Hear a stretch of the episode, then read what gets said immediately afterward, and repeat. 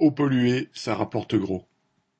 Syngenta, le premier groupe mondial de l'agrochimie, déjà mis en cause pour avoir soustrait une étude sur la toxicité du glyphosate, est cette fois au centre d'une affaire de pollution des eaux potables par les résidus d'un autre produit. Selon l'Agence de sécurité alimentaire, plus du tiers des eaux potables en France, en surface et souterraines, sont polluées par des résidus du chlorothalonil. C'est un pesticide massivement utilisé notamment pour lutter contre certains champignons dans la culture des céréales et des légumes et dans l'entretien de la vigne, mais dont l'interdiction a été décidée en mars 2019 par les autorités sanitaires européennes, car il est probablement cancérogène.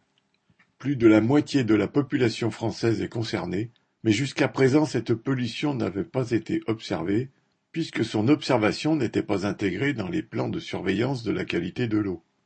Il faut dire que le groupe Syngenta continue à nier la dangerosité des résidus du pesticide produit dans ses usines, sans fournir de données dans ce sens.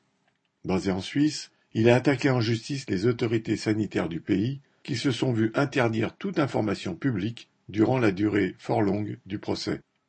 Malgré tout, le silence commence à être rompu, mais il n'est pas question de toucher aux 5,6 milliards de dollars de bénéfices de Syngenta, en augmentation de 20% en 2022 par rapport à l'année précédente.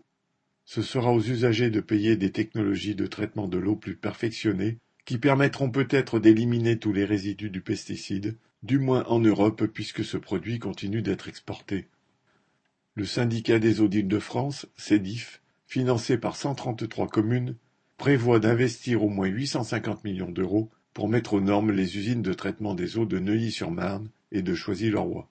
Or le CEDIF a délégué la gestion de l'eau à Veolia, qui, selon Mediapart, monopolise avec Suez une technologie permettant une meilleure filtration, mais qui n'est pas non plus sans inconvénients. Cette pollution pourrait donc être très rentable pour le Trust de l'eau, qui a déclaré l'an dernier pour 1,1 milliard d'euros de profit, salué comme des résultats records au-dessus de tous nos objectifs pour une année historique sur tous les plans. Fin citation. Jean Sandet.